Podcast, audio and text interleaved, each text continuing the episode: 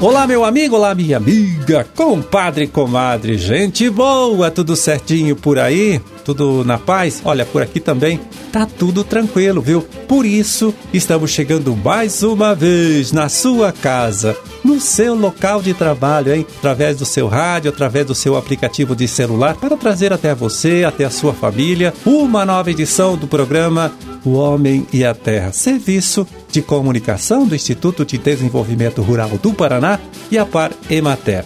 Na produção e apresentação, né, conversando com você aqui, estou eu, Amarildo Alba, trabalhando com ajuda, com apoio importante ali do Gustavo Estela na sonoplastia. 23 de novembro de 2022, quarta-feira, hein? Quarta-feira com a lua entrando na fase nova, pertinho das 8 da noite. Dia do Engenheiro Eletricista e Dia Nacional de Combate ao Câncer Infantil. É para suas orações, deixa eu ver aqui, esse nosso almanac da igreja, vai lá norte, é dia de São Clemente e data também do aniversário de São Jorge do Oeste, em que hoje comemora 59 anos de sua criação, né, de sua emancipação política. Parabéns! E olha só, acontece amanhã, né, dia 24, o anúncio dos vencedores do concurso Café Qualidade Paraná, é a vigésima edição, é, que teve aí a participação de uma centena, mais de uma centena de produtores, dos quais 30 chegaram a esta fase final do prêmio. A divulgação, então, vai acontecer em evento realizado, como disse, amanhã, na cidade de Apucarana. Pois é, os cafeicultores se inscreveram em três categorias: a do café natural, do café cereja descascado e do café com fermentação induzida. Aliás, esta, hein? Uma novidade, né? Das duas últimas edições deste concurso. Os primeiros colocados, como prêmio, terão uma garantia da compra do café deles, né? Do, do produto deles inscrito no concurso, né? Com 50% de ágio sobre o valor praticado nesta mesma quinta-feira, dia 24 na Bolsa de Valores de São Paulo. Bom, o tempo voltou a esquentar, né? Tá chovendo melhor, então vamos ver quais são os cuidados que o criador precisa ter com a sua pastagem, né? Neste momento, hein? Para tirar dela, né? O melhor proveito. Quem traz esta recomendação é a zootecnista Delma Fabiola Ferreira da Silva, extensionista do IDR Paraná de São José dos Pinhais. Vamos ouvir? Conta pra gente, Delma. Então, Amarildo, agora, essa época do ano, a época de verão, é a melhor época aí para as pastagens. Então, é onde o gado realmente vai a campo, vai pastejar grandes quantidades de pasto e o pasto cresce bastante, né, nessa época do ano. Mas algumas recomendações que a gente sempre leva e que são necessários mesmo com chuva, com sol, que é uma época adequada para o crescimento do pasto, é cuidados com adubação de reposição. Então, quem não fez análise do solo, ainda é época de fazer e fazer adubação de reposição. Além disso, é época também, agora ainda mais com chuva, é época de colocar a ureia também para o pasto crescer melhor, para já daqui a pouquinho entrar com o gado aí nas áreas de pastagem. Outra recomendação também é cuidado com as alturas, né? Então a gente sempre recomenda, para cada tipo de pastagem tem as alturas recomendadas. Então aqui na região usa-se bastante aí o pasto de, por exemplo, aruana ou capinhares, né? Então a entrada dos animais seria com 40 centímetros e a saída com metade disso, em torno de 20 centímetros. Então,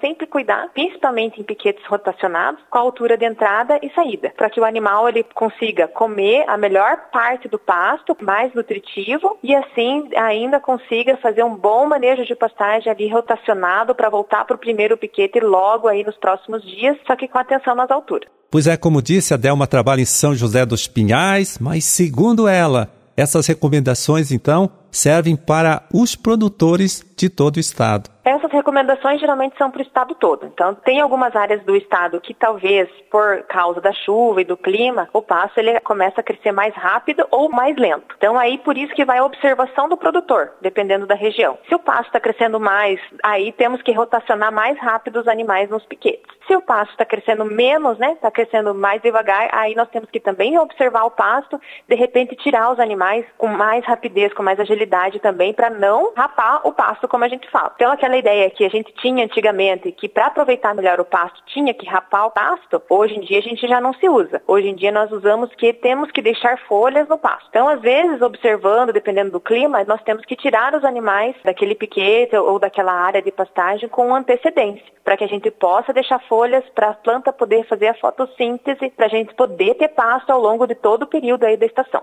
Bom, também esse é o período, viu, do ano em que muitos criadores aproveitam para fazer a implantação de novas áreas com pastagens. A Delma agora então explica qual é a melhor forma de se fazer isso. Então, agora essa época do ano também é a época que a gente faz a implantação do pasto, né? Então, em primeiro lugar, como sempre, fazer análise de solo. Se tiver que fazer alguma correção, tem que ser colocado aí o, o calcário. Também adubação com fósforo, potássio, né? Então é época também de fazer a implantação. E agora, é, o ideal seria as, as pastagens aí perenes, né? Que permanecem mais tempo aí dentro da propriedade. Então temos algumas espécies da gramíneas, temos algumas outras espécies aí de pastagem não tão nutritivas, mas que também são recomendadas dependendo do caso, que seriam as braquiárias, né? Então, aí depende da região e do tipo de gado que se tem. Gados mais especializados precisam de pastagem um pouco mais nutritivas e outros tipos de animais que não são tão especializados, aí a gente pode utilizar outros tipos de pastagem.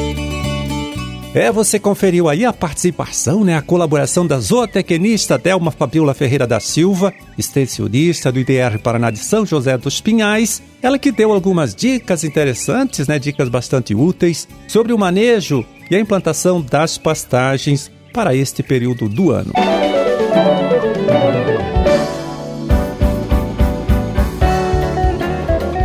E agora vamos atualizar você sobre a situação do mercado hein, das principais hortaliças produzidas aqui em nosso estado nesta época do ano. É, vamos falar dos preços médios praticados nesta última sexta-feira, tá certo? Nas unidades regionais da Ceasa Paraná.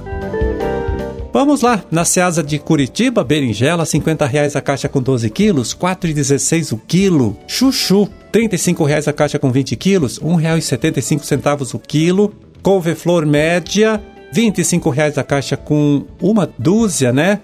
Que dá R$ 12,08 cada unidade de é, couve-flor. E repolho, R$ 13,00 a caixa com 25 quilos, 52 centavos o quilo, apenas isso, né? 52 centavos o quilo do repolho. Em Londrina, tomate cereja, R$ 4,00 a bandeja com 375 gramas, Cebola. É cebola que começa a ser colhida aqui no nosso estado, veja bem. 150 reais a saca com 20 quilos, 7,50 o quilo. Alface americana, 20 reais a caixa com 9 unidades, R$ 2,22 cada pé de alface americana. E aspargo, 20 reais o maço, né? 20 reais o maço pesando 1 quilo.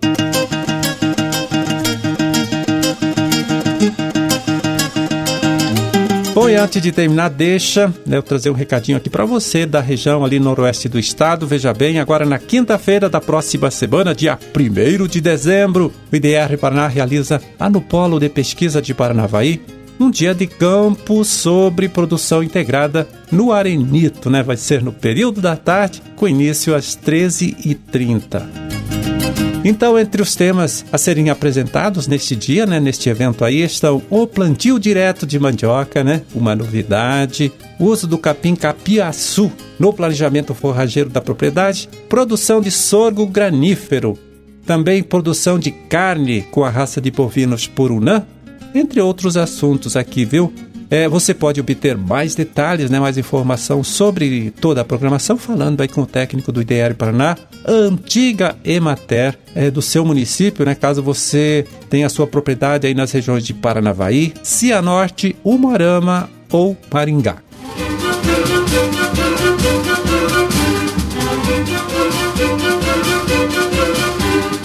Bom, terminamos o nosso trabalho de hoje, hein? Vamos ficando por aqui desejando a todos vocês aí uma ótima, hein? Uma excelente quarta-feira e até amanhã, quando a gente estará aqui de volta mais uma vez, hein, para falar com você, trazer para você, para sua família também, uma nova edição do programa O Homem e a Terra. Um grande, forte abraço, né, para todos vocês aí, tá certo? Fiquem com Deus e até lá.